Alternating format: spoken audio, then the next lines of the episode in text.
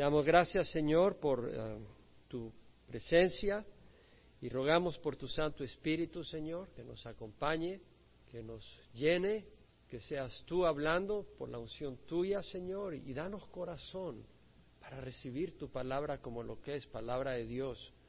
Señor, transfórmanos a través de ella, háblanos. Señor, eh, edifica tu pueblo, corrige, anima, fortalece, sana y Señor, sé glorificado. Abre nuestro entendimiento y nuestro corazón, lávanos. Espíritu Santo, te invitamos, te necesitamos en nombre de Jesús. Amén.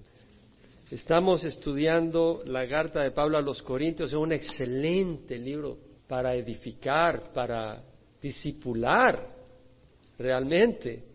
¿Por qué? Porque la iglesia de Corinto es una iglesia carnal.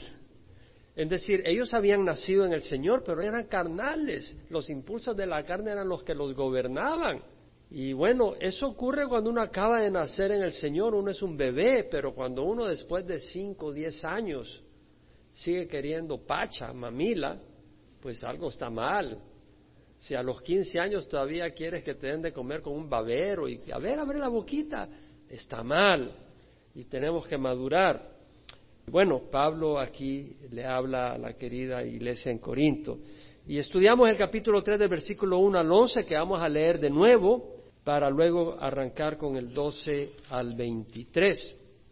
Pablo dice, y yo hermanos, no puede hablarles como espirituales, como neumáticos, o sea, neuma, espíritu, lleno del espíritu. Ellos tenían el espíritu de Dios, pero el espíritu de Dios no los gobernaba. Tenían dones espirituales, pero los dones espirituales eran como un juguete que ellos celebraban y se vanagloriaban en ellos en vez de usarlos para edificación de la iglesia. Entonces vemos de que Pablo dice, no, no les puedo hablar como espirituales, sino como a carnales, como personas que están siendo impulsadas por sus instintos naturales.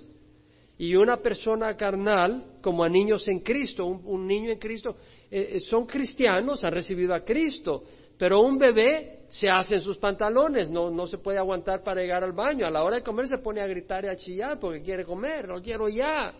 No te puedes esperar. Si quiere un juguete, lo quiere ahora. Es decir, una persona todavía gobernada por sus impulsos. Es nacido de nuevo, es un niño en Cristo, pero es un bebé.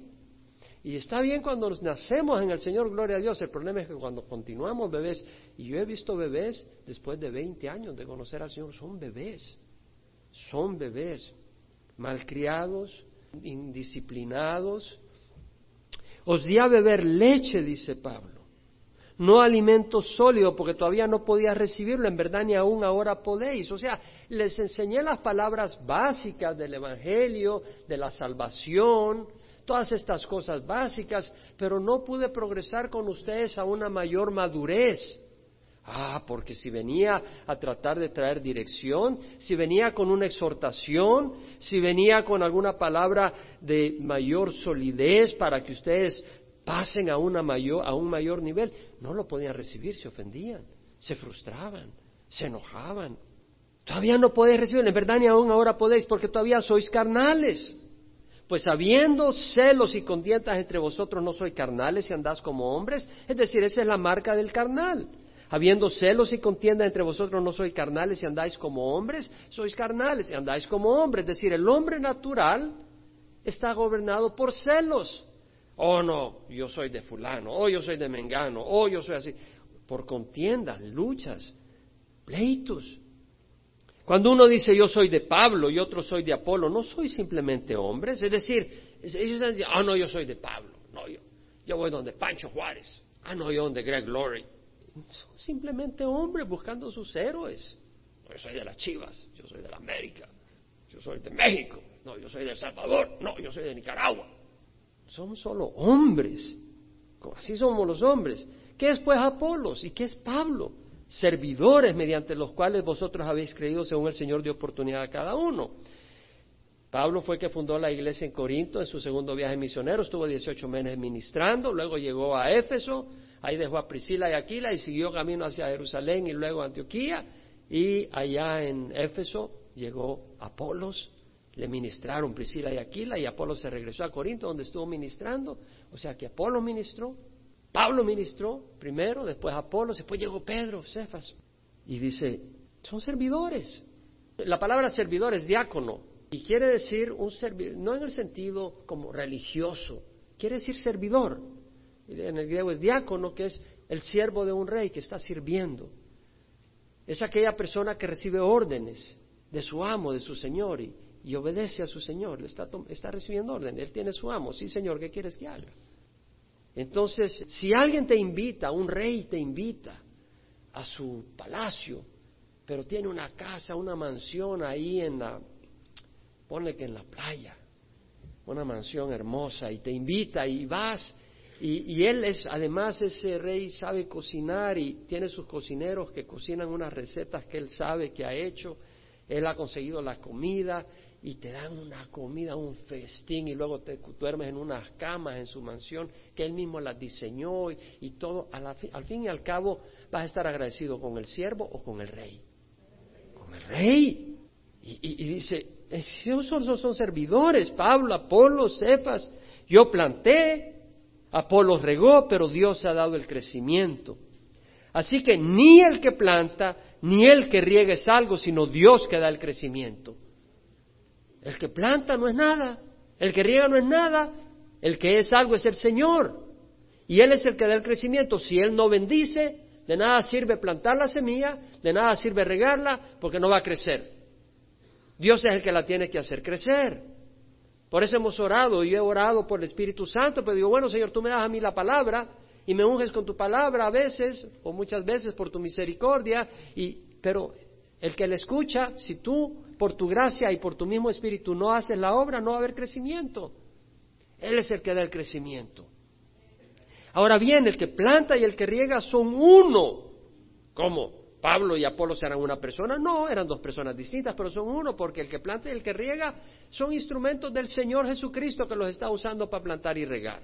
Y el Señor Jesucristo es uno, que es el Señor de la iglesia. El que planta y el que riega son uno, pero cada uno recibirá su propia recompensa conforme a su propia labor. Cada uno va a ser recompensado, cada siervo de acuerdo a su labor va a ser recompensada. Porque nosotros somos colaboradores de Dios Colaboradores es un eh, compañero de trabajo, esa es la palabra, ese es el significado en el griego, un compañero de trabajo, de Dios. Estamos trabajando juntos, somos compañeros de trabajo y trabajando a la par del Señor. El Señor dijo, el Señor trabaja, el Señor está trabajando, Jesús está a la derecha del Padre, intercediendo por nosotros. Y vosotros sois labranza, campo cultivado, un cultivo de Dios. Y otra, otra metáfora, un edificio de Dios. Conforme a la gracia de Dios, es decir, por el favor de Dios, por su favor sobrenatural que me fue dado, yo como sabio arquitecto, como sabio constructor, puse el fundamento y otro edifica sobre él, pero cada uno tenga cuidado sobre cómo edifica encima, cada uno tenga cuidado, hágalo con mucho cuidado, tenga, tenga un temor santo, cuídese como lo está haciendo. Pues nadie puede poner otro fundamento que el que ya está puesto, el cual es Jesucristo. Nadie puede, ahora podemos decirle que el fundamento es Jesucristo, de los labios para afuera, y no tener a Jesucristo como fundamento de la iglesia. Porque hay personas que dicen, no, Jesucristo es el fundamento de nuestra iglesia, pero a la hora de las horas es una mezcolanza y Jesucristo no es, no es el fundamento. Nadie puede poner otro fundamento que el que ya está puesto, el cual es Jesucristo. No quiere decir que vas a tener una pintura de Jesucristo y la vas a poner en el, como cimiento de la iglesia. Lo que quiere decir es que Jesucristo la salvación es por la fe en Jesús nomás. Y nuestra fe está en Jesucristo para crecimiento, buscamos a Jesucristo para dirección, Él es el que nos fortalece, Él es el que nos ha santificado, es el que nos ha justificado, Él es el que nos da la sabiduría. Jesucristo es la roca de la iglesia, la cabeza de la iglesia. Ahora continúa Pablo, y vamos a, eso es lo que repasamos el domingo pasado. Ahora Pablo continúa.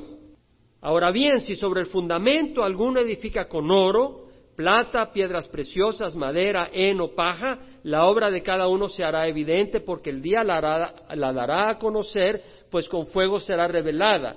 El fuego mismo probará la calidad de la obra de cada uno. Si permanece la obra de alguno que ha edificado sobre el fundamento, recibirá recompensa. Si la obra de alguno es consumida por el fuego, sufrirá pérdida. Sin embargo, él será salvo, aunque así como por fuego.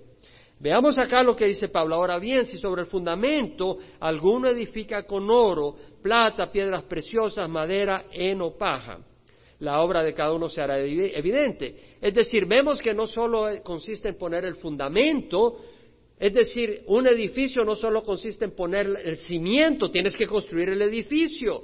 No basta en nacer de nuevo, hay que madurar. Y esa es la edificación. El Señor Jesucristo dijo, id y haced discípulos de las naciones, todas, bautizándolas en el nombre del Padre, del Hijo y del Espíritu Santo y enseñándoles a guardar todo lo que os he mandado. He aquí yo estoy con ustedes todos los días hasta el fin de los tiempos enseñándoles a guardar todo lo que os he mandado. Ahora, hemos hablado del discipulado, es parte, no solo consiste en evangelizar y que reciban a Cristo, pero ayudar a las personas a madurar, como a través de la palabra de Dios. Toda escritura es inspirada por Dios y es útil para enseñar, para reprender, para corregir, para instruir en justicia, para que el hombre de Dios sea perfecto, equipado para toda buena obra. Entonces vamos a usar la palabra de Dios, los pastores y los maestros, para guiar, para reprender, para corregir, para instruir en justicia. Ese es el discipulado. No todo el mundo quiere ser discipulado. Ya lo mencionamos la vez pasada. Por eso se quedan como niños caprichosos. Llegas y les quieres dar una corrección y te sacan con espinas. Llegas y quieres hacerle una observación y te saltan. Pero mira lo que dice acá Pablo. Si sobre el fundamento alguno edifica con oro, plata, piedras preciosas, madera, heno, paja, está hablando de que uno va a edificar y puede edificar con distintos materiales.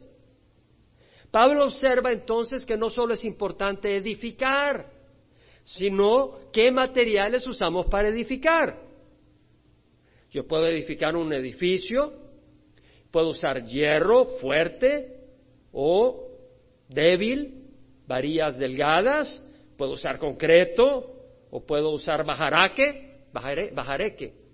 ¿Saben lo que es bajareque, verdad? En Centroamérica es una mezcla de lodo con paja que se usaba y se usa en algunos lugares. Es, es fresco, pero no es fuerte.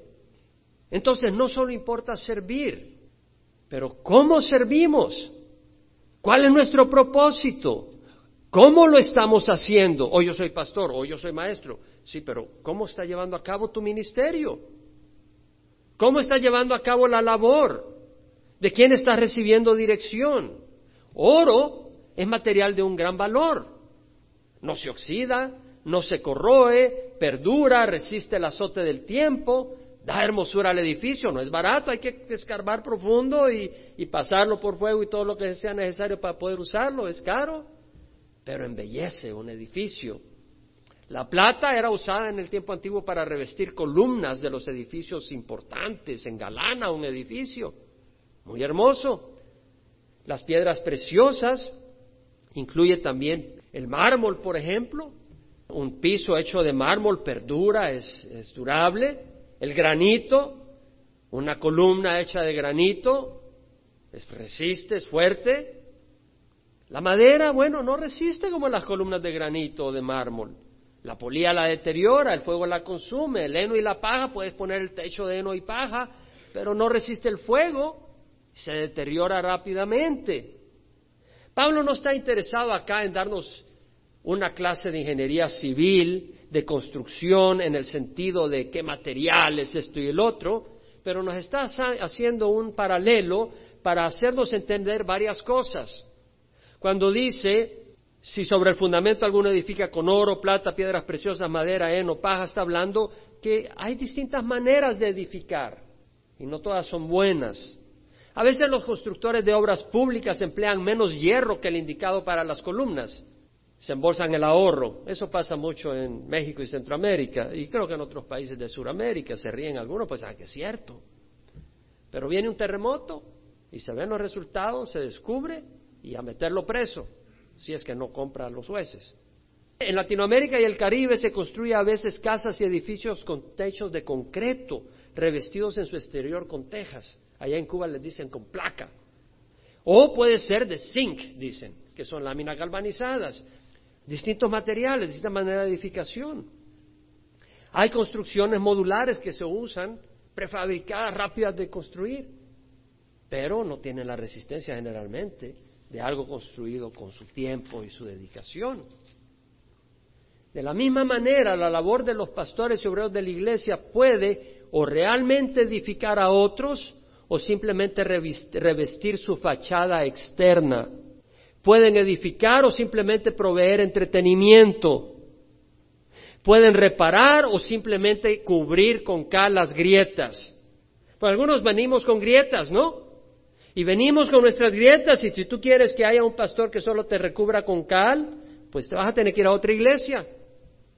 Porque ese no es el trabajo que hacemos acá, de recubrir, sino de construir. El pastor puede, como un médico experto, cortar el cáncer, aún en la protesta del paciente. No, doctor, ¿usted está seguro? Sí, estoy seguro. Bueno, ni modo, pues corte, ¿qué voy a hacer? Y ya vas y cortas el cáncer. O puede irresponsablemente el médico ignorarlo y dejar que destruya al enfermo que no quiere afrontar su condición. No, yo no, yo, esto es alguna cosa, me va a ir, doctor. Vaya, pues está bien, sigue viniendo.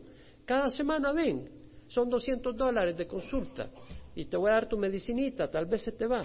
Sacó su dinero y tú te mueres. El pastor y el obrero puede fortalecer a los cristianos fortaleciendo su caminar, edificando su carácter, ayudándoles a madurar, o simplemente proveerles de apariencia agradable que se derrita ante el fuego de la crisis. Los pastores y los obreros pueden edificar con la palabra de Dios, o edificar con filosofías, con psicología y con tradiciones de hombres. Ellos pueden entrenar y disipular a los creyentes en la disciplina del Señor con exhortación y corrección, llamando a tomar la cruz cada día, levantando, por decir así, las paredes de la iglesia viva de Dios con la plomada de la palabra de Dios. O pueden malcriar a la congregación con halagos, permitiendo todo tipo de desórdenes y una vida indisciplinada. Los pastores y los obreros pueden asegurar las vigas y los postes de la edificación con los lazos poderosos de la gracia y del amor cristiano o con cintas débiles de legalismo y crítica destructiva. El pastor y el obrero de la iglesia de Dios puede servir por motivos falsos, innobles buscando poder, fama, admiración y gloria personal, en lugar del bienestar del pueblo de Dios. Algunos son siervos por dinero y no por amor a Dios, pero Dios ve el corazón y hacemos bien en reflexionar todo esto para no correr la carrera en vano o para no estar en el lugar equivocado donde no vamos a ser edificados, vamos a tener entretenimiento. Hay muchos lugares donde hay entretenimiento, pero les das carne y les sale una gran indigestión, porque no han sido entrenados, no han sido discipulados, nacieron y se mantuvieron bebés con leche todo el tiempo. Y nosotros tenemos que tener cuidado en nuestro corazón y detrás de qué estamos. Jeremías dijo, más engañoso que todo es el corazón y sin remedio, ¿quién lo comprenderá? Yo Jehová escudriño el corazón y pruebo los pensamientos para dar a cada uno conforme a sus caminos según el fruto de sus obras. El salmista dijo, escudriñame, oh Dios, y conoce mi corazón, pruébame y conoce mis inquietudes y mira si hay en mí camino malo y guíame por el camino eterno. Tenemos nosotros que tener un corazón sensible, decirle, Señor, escudriñame. El Señor ya nos conoce. Pero acá lo que revela es David diciendo, escudriñame, escudriñame, Señor, y conoce mi corazón. Él ya lo conoce. Pero lo que está diciendo David es, no tengo miedo. Yo quiero que tú me digas qué hay en mi corazón para que yo te confiese arrepentido que estoy mal y tú me laves mi corazón. Pruébame y conoce mis inquietudes. A veces estamos llenos de inquietudes, son religiosas tal vez, pero son de Dios. Conoce mis inquietudes, pruébame y conoce mis inquietudes y mira si hay en mi camino malo y guíame por el camino eterno. Ahora dice, la obra de cada uno se hará evidente. Es decir, la de cada uno va a ser evidente un día. Un día se hará evidente. Pablo dice, Dios ha dado a algunos ser apóstoles, a otros profetas, a otros evangelistas, a otros pastores y maestros, para equipar a quién? A la congregación, para equiparlos para la obra del ministerio, para la edificación del cuerpo de Cristo. O sea, los pastores, los maestros, los evangelistas, los apóstoles, los profetas han sido levantados por el Señor para equipar al pueblo de Dios, para que ellos, equiparlos en la obra del ministerio, para que ellos puedan edificar al cuerpo de Cristo. A través de la palabra, a través de la enseñanza, a través del discipulado, ustedes están siendo equipados para ustedes mismos usar los dones que Dios le ha dado para edificar al cuerpo de Cristo. Entonces cada uno, la obra de cada uno será evidente, saldrá a la luz, se reconocerá por lo que es será visible. Podemos engañar a los hombres, pero nunca a Dios.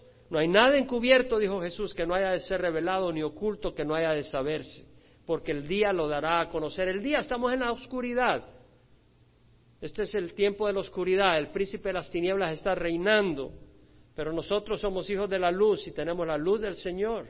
Pero el Señor viene, Él es el día, vendrá, ese será el día cuando el Señor venga y dará a conocer la obra de cada uno, pues con fuego será revelada, dice la palabra del Señor.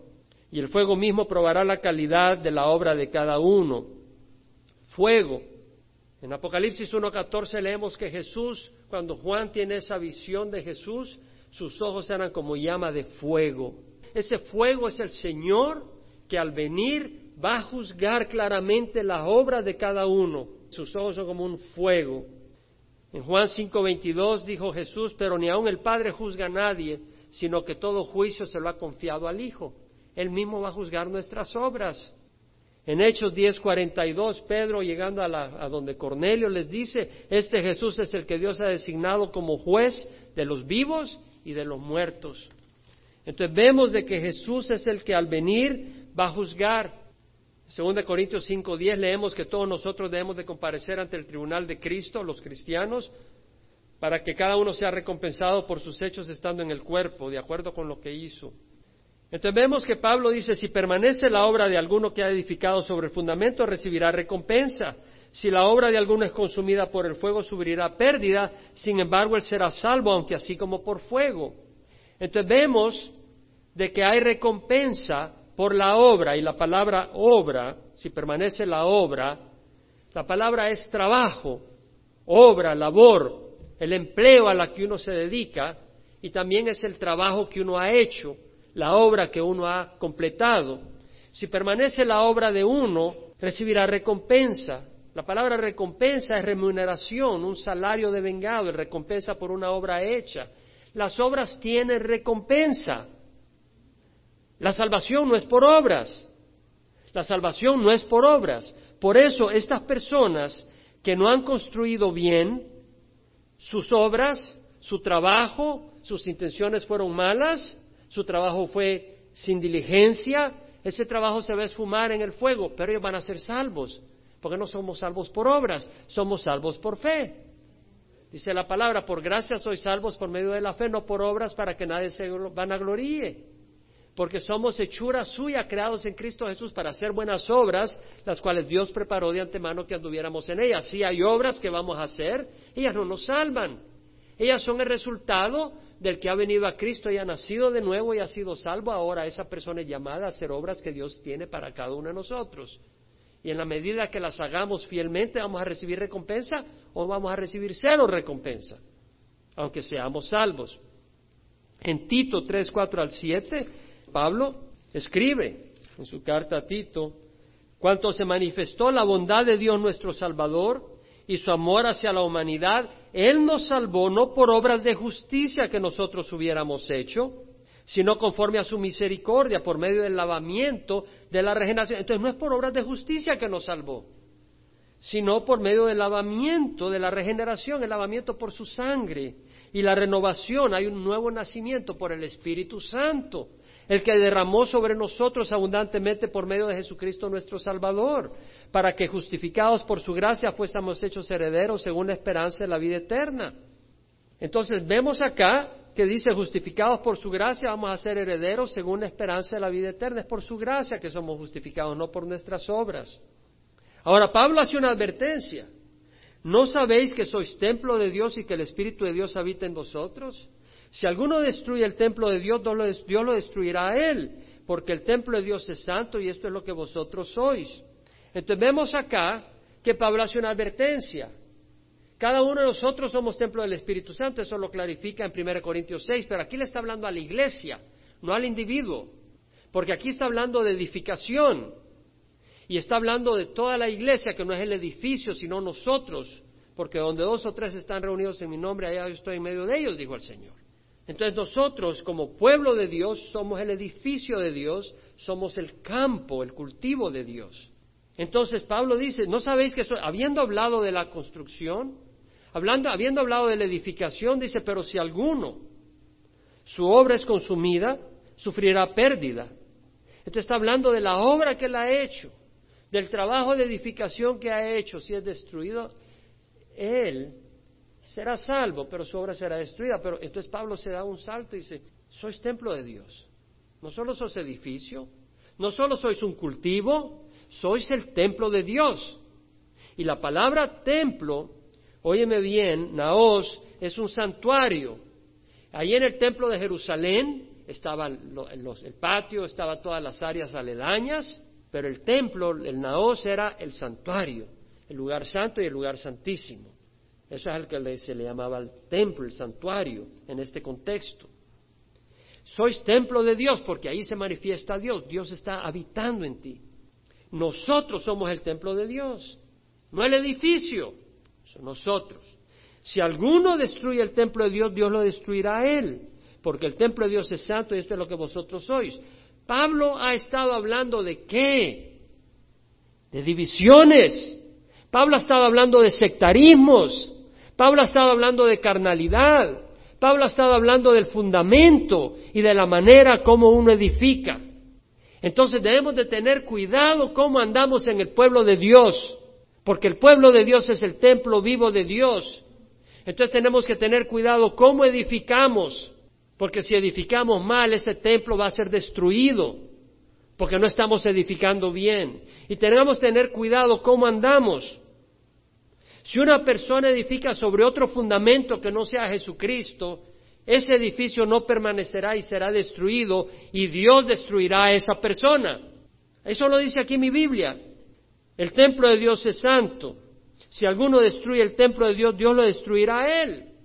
Entonces, si yo vengo y empiezo a hablar de que Jesucristo es la base de esta iglesia, pero empiezo a mezclar las contradicciones y empiezo a enseñar de que para venir al cielo es mejor venir a través de María, porque María es más compasiva y Jesús va a escuchar a María. Y si decimos de que la cabeza de la iglesia ya no es Jesucristo, sino el Papa, cuidado, no quisiera estar en los zapatos de los que están predicando ese mensaje, porque entonces Cristo no es el fundamento, perdóname si te hiere y si te duele, pero la verdad tiene que exponerse, porque hay demasiado engaño.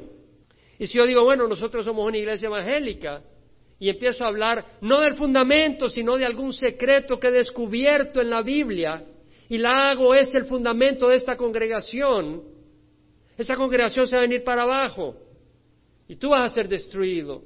Alguien me compartía ayer conversando de que bueno, que se sentía muy animado porque yo había dejado mi trabajo y, era un siervo que había dejado mi trabajo. Y si estás acá, no te sientas mal, me, me honró que dijeras eso, pero te voy a decir algo. Calvary Chapel de Manuel no está fundamentada en que Jaime dejó su trabajo para dedicarse al ministerio. Calvary Chapel de Manuel está fundada en la sangre de Jesucristo y nada más, y en la cruz de Cristo. En ningún hombre ni en la obra de ningún hombre. Nadie se puede vanagloriar excepto en Cristo Jesús. Y eso es lo que dice Pablo en 1 Corintios capítulo 1, 2 y 3. Es lo que está diciendo Pablo. Y el fundamento de esta congregación es Cristo. Y en el momento que Cristo deje ser el fundamento de esta congregación, pobre de aquel que está construyendo en otro fundamento, porque va a ser destruido. Y lo mismo, si una persona edifica con materiales inservibles, el, edificio se viene para abajo ante los azotes del enemigo y Dios destruirá a tal persona. También debemos de andar con temor santo en medio de la iglesia viva de Dios, su templo vivo, que no es tanto el edificio como su pueblo, y debemos de cuidarnos de no ser instrumentos destructivos de ella. ¿Cuántas congregaciones han sido divididas y destruidas por personas que caminan en carnalidad siendo instrumentos de Satanás? Y destruyen esas congregaciones y personas son desanimadas en su caminar, porque esas personas vinieron con un espíritu divisivo, con un espíritu buscando seguidores tras ellos mismos y con mucha astucia traen división y destrucción. Tito da una advertencia, Pablo a la carta de Tito. Pablo en la, epístola a Tito le dice en el capítulo 3, versículo 8, palabra fiel es esta y en cuanto a estas cosas quiero que hables con firmeza. Hermano, usted viene a hablar con firmeza, si el Señor dice que debemos de hablar con firmeza. Para que los que han creído en Dios procuren ocuparse en buenas obras, buenas obras, no en obras vacías estas cosas son buenas y útiles para los hombres, pero evita controversias necias, genealogías, contiendas y discusiones sobre la ley, porque son sin provecho y sin valor. El hombre que cause divisiones después de la primera y segunda amonestación, deséchalo, sabiendo que el tal es perverso y peca, habiéndose condenado a sí mismo.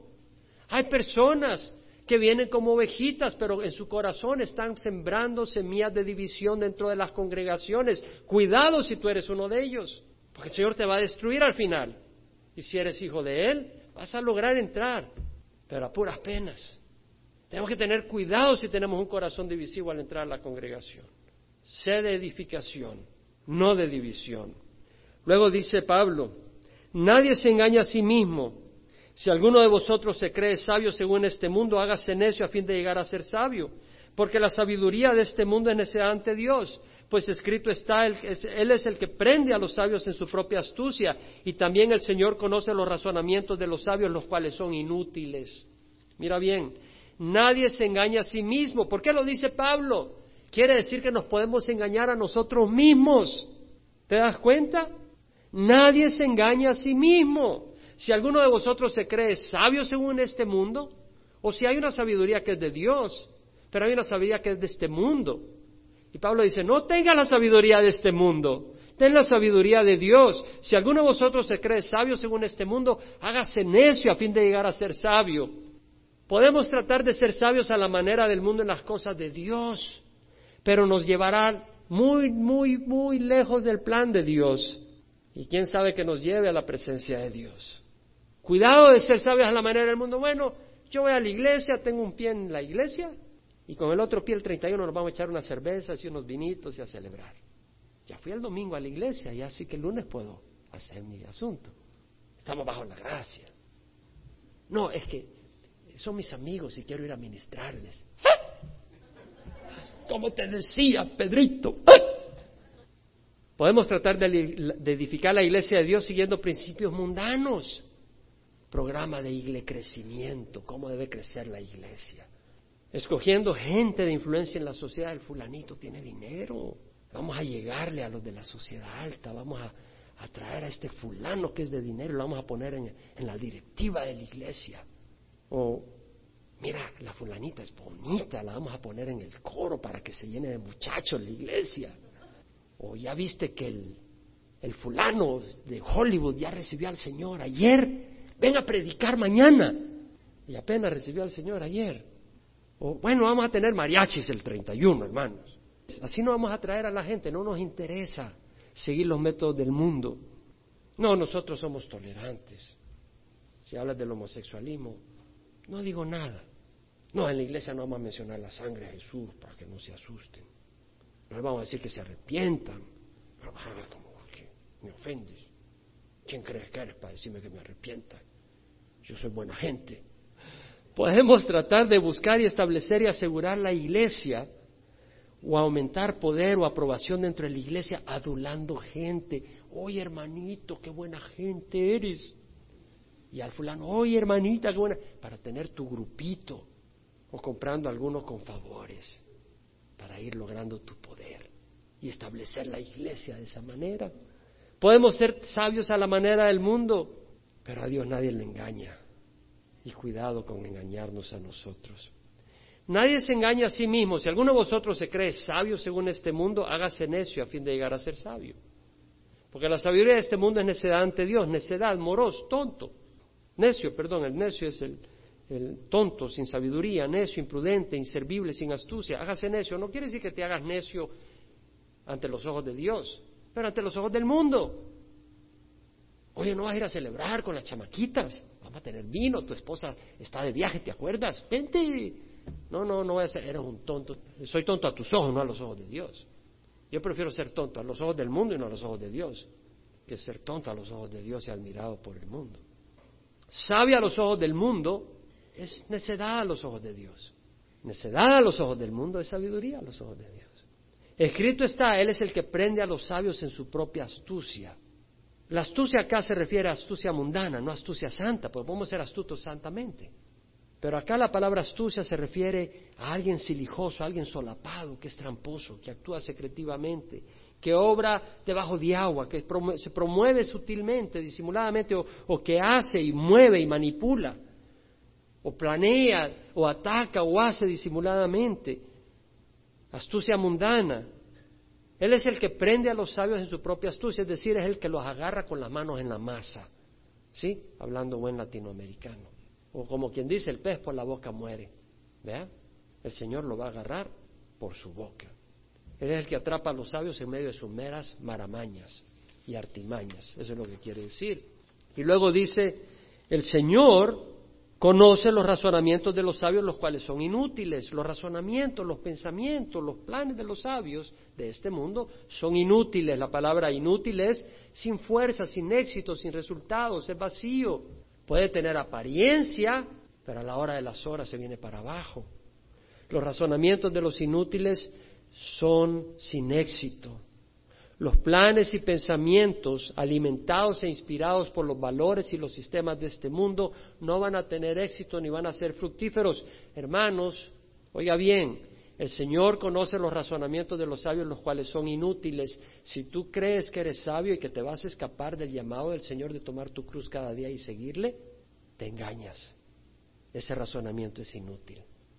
Jesús dijo, si alguno desea venir en pos de mí, niéguese a sí mismo Tome su cruz cada día y sígame, porque el que quiera salvar su vida la perderá, pero el que la pierda por causa de mí, ese la salvará. Y si tú te crees tan sabio que te vas a escapar de ese llamado, es inútil tu pensamiento. Vas a fracasar. Así que nadie se jacte en los hombres porque todo es vuestro, ya sea Pablo o Apolos o Cefas, o el mundo o la vida o la muerte o lo presente o lo porvenir, todo es vuestro y vosotros de Cristo y Cristo de Dios. Así que nadie se jacte en los hombres. Hermanos, Pancho Juárez, Chuck Smith, Billy Graham, son del Señor, usados por el Señor, no podemos jactar en ellos. Nadie se jacta en los hombres. Nos vamos a jactar en quién. Amén. En Cristo nos vamos a jactar. Mira lo que dice, porque todo es vuestro, ya sea, de, ya sea Pablo, Apolos o Cefas. Me da risa porque me acaba de ocurrir un evento donde hablando con alguien me dice, bueno, no va a estar por aquí, hermano, en El Salvador para Navidad el 31. No, le digo, ah, de veras, es que usted tiene una iglesia. Y, me quedé pensativo y dije, yo no tengo una iglesia, la iglesia me tiene el pescuezo a mí. En otras palabras, yo no tengo una iglesia, hermanos. ¿Sí me escucha? Yo estoy convencido de eso. Y antes de leer esto, yo reflexioné en eso y cuando me dijeron eso, yo no tengo una iglesia. Yo no tengo una iglesia. La iglesia me tiene a mí. ¿Me entiende a qué me refiero? Si yo tuviera la iglesia, yo hago lo que quiero con la iglesia. ¿Sí me entiende? Sí, si yo tengo una iglesia, yo hago lo que quiero con la iglesia. Yo tengo un perrito, hoy le doy de comer, mañana no le doy de comer. Pero la iglesia me tiene a mí. Yo sirvo al Señor. Yo le sirvo a ustedes. Yo soy el siervo de ustedes. Yo no soy el Señor de ustedes, yo soy el siervo de ustedes. ¿Quién estuvo en la noche, desvelado a medianoche pensando en el mensaje que les iba a traer? Ahora ustedes están comiendo ahí, con su adero. Pero no se dan cuenta que yo vengo todo desvelado y hasta de mal humor. Somos siervos que le pertenecemos a la iglesia. Y eso es lo que dice Pablo. Y luego dice, la vida o la muerte. Me llama la atención las palabras que escoge Pablo. Y me llenó de gozo porque pude experimentar unas cosas interesantes al entenderlo. Dice, la vida, el mundo, el mundo me pertenece, me voy a Hawái. No, no está hablando de eso. Está hablando realmente de que Dios nos ha dado el mundo para evangelizarlo. Amén. Ir por todo el mundo y hacer discípulos. ¿Por qué podemos hacerlo? Porque Dios está encima de todo y somos sus siervos. Es el campo a donde nos ha mandado a, a trabajar. El mundo nos pertenece, dice, el mundo o la vida. Los ángeles no han experimentado la vida del ser humano. Nosotros tenemos el privilegio de experimentar una vida bien especial que incluye sufrimiento por Jesucristo. Incluye situaciones que alguien que no sea es un ser humano no las ha experimentado. Hemos experimentado cosas, experimentamos la vida abundante también, también experimentamos enfermedades. ¿Podemos entender lo que es tener una enfermedad? Podemos experimentar eso, hablar con, conocimiento. Vamos a experimentar la muerte. O sea, pero un momento, vamos a experimentar la muerte, pero la muerte no nos va a destruir. ¿Te das cuenta de la diferencia? Si la muerte nos destruyera, yo no quiero decir que quiero experimentar la muerte. Vamos a experimentar la muerte, pero saliendo victorioso de ella y un día resucitando.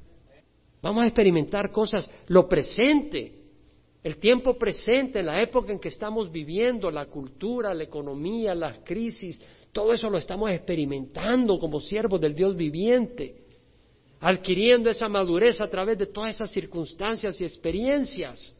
Es como cuando hablas con alguien y, ha salido muy lejos, sí, como a 20 pies de mi pueblo. Ah, háblame de México o háblame de Rusia y tal vez no ha salido de, de una islita ahí de, de por allá. ¿Qué vas a hablar? Pero si has andado por todo el mundo y has vivido por todas, puedes hablar, ¿verdad? Y lo mismo hemos experimentado tantas cosas y podemos ser útiles en las cosas de Dios. ¿Quién dice amén? Y lo por venir, el reino de los cielos, el cielo nos pertenece. No solo vamos a tener un cuarto en la mansión celestial, nos pertenece. Algunos están vivos, otros ni se dan cuenta. El cielo nos pertenece, hermanos. Todo es vuestro y vosotros de Cristo. ¡Wow! Soy posesión de Jesús. Imagínate. ¿Tú crees que Él guarda basura? No. Él agarra lodo y lo convierte en tesoro. No lo deja hecho lodo. Él agarra a los muertos y les da vida. Él nos da vida. Todo es vuestro y vosotros de Cristo. Mis ovejas escuchan mi voz mis ovejas, las mías, dice el Señor. Mis ovejas escuchan mi voz. Y yo las conozco y ellas me siguen. Y yo les doy vida eterna y no perecerán jamás y nadie las arrebatará de mi mano. Mi Padre que es mayor que todos es quien me las dio y nadie las arrebatará de las manos de mi Padre. Yo y el Padre somos uno. Ahora, si le pertenecemos a Jesús, quiere decir que no somos nuestros propios dueños, ¿verdad? El mundo nos pertenece, wow, tenemos libertad, sí, pero tenemos responsabilidad, no somos nuestros, le pertenecemos a Jesús. Tenemos que ser responsables porque somos administradores de lo que nos ha dado para que administremos. Y si no somos nuestros y le pertenecemos a Jesús y le pertenecemos a la iglesia, porque Pablo, Cefas, Apolos le pertenecían a la iglesia. Si le pertenecemos a la iglesia, ¿estamos oyendo eso? Cuidado con hacer de tu vida el trono de tu vida Deja que Jesús reine en tu vida y sirve al Señor y sirve a la iglesia, al pueblo de Dios. Jesús dijo, en esto conocemos el amor.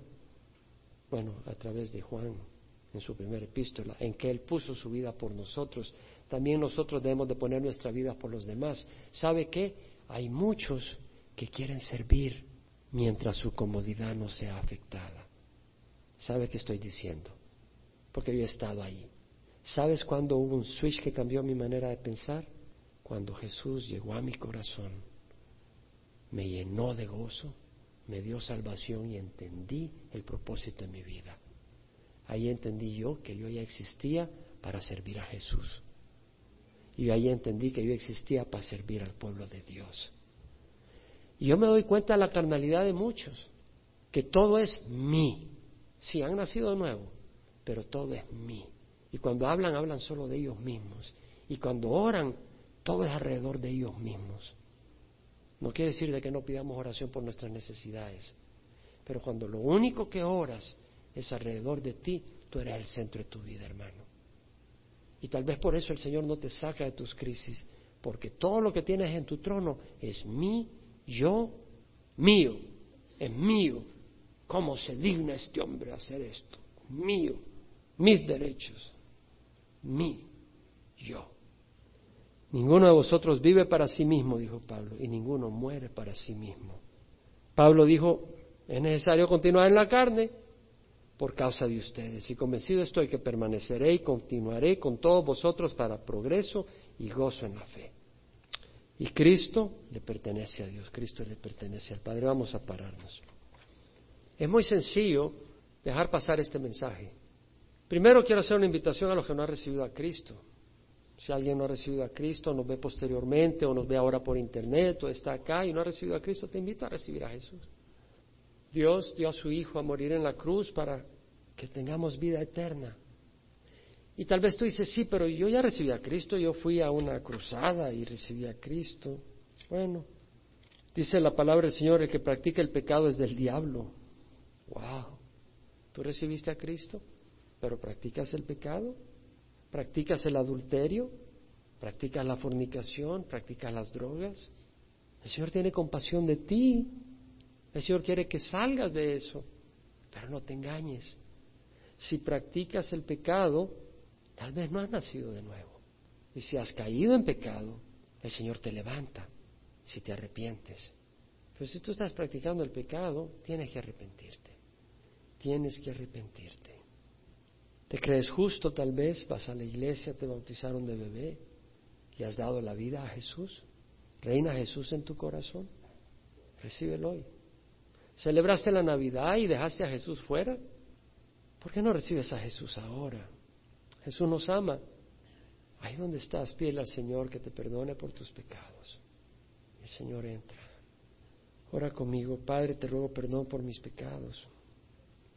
No estoy caminando de una manera que te agrada, yo lo sé. Con mis obras no me salvo. Tú ya me diste luz de eso. Hoy te ruego, Señor, que, que entres a mi corazón, me perdones. La obra que hiciste en la cruz, la sangre que derramaste es suficiente para lavarme de toda iniquidad. Hoy te recibo a ti como mi Señor y mi Salvador. Pongo mi fe en ti, en nadie más. Gracias por darme salvación. Lo creo, lo acepto, lo recibo. Dame tu espíritu para caminar en rectitud, tener entendimiento de tu palabra, rechazar el mal, hacer el bien, querer hacer el bien. Guíame. Te doy mi vida en nombre de Jesús. Amén. Y aquellos que tal vez han escuchado la palabra y te hago una pregunta. ¿Eres de un corazón humilde? ¿Permites realmente exhortación? Le estoy hablando a la gente de esta congregación, porque sé que varias veces he compartido y he querido exhortar hermanos, y he visto a veces, en algunas ocasiones, una pared y un enojo y un resentimiento contra su pastor. ¿Realmente quieres permanecer un niño caprichoso o quieres crecer y madurar y ser un hombre y una mujer de Dios? Deja de hacer berrinches, levántate y camina. Ya es tiempo que madures. Que seamos hombres y mujeres que queremos madurar. Necesitamos madurar. Ya es tiempo que maduremos. Padre, mira la necesidad que tenemos. Mira nuestra necesidad. Todos nosotros necesitamos crecer y madurar. Danos tu Santo Espíritu para que estemos unidos con lazos de amor, no de legalismo, pero fundamentados en Cristo, que es la verdad, fortalecidos en la palabra de Dios, que es el verdadero alimento. Danos tu Espíritu Santo para terminar este año con broche de oro, con broche de sangre, el de Jesús, y empezar el que viene en victoria. Permite que cada uno de nosotros estemos juntos, honrándote y sirviéndote. Y danos tu Santo Espíritu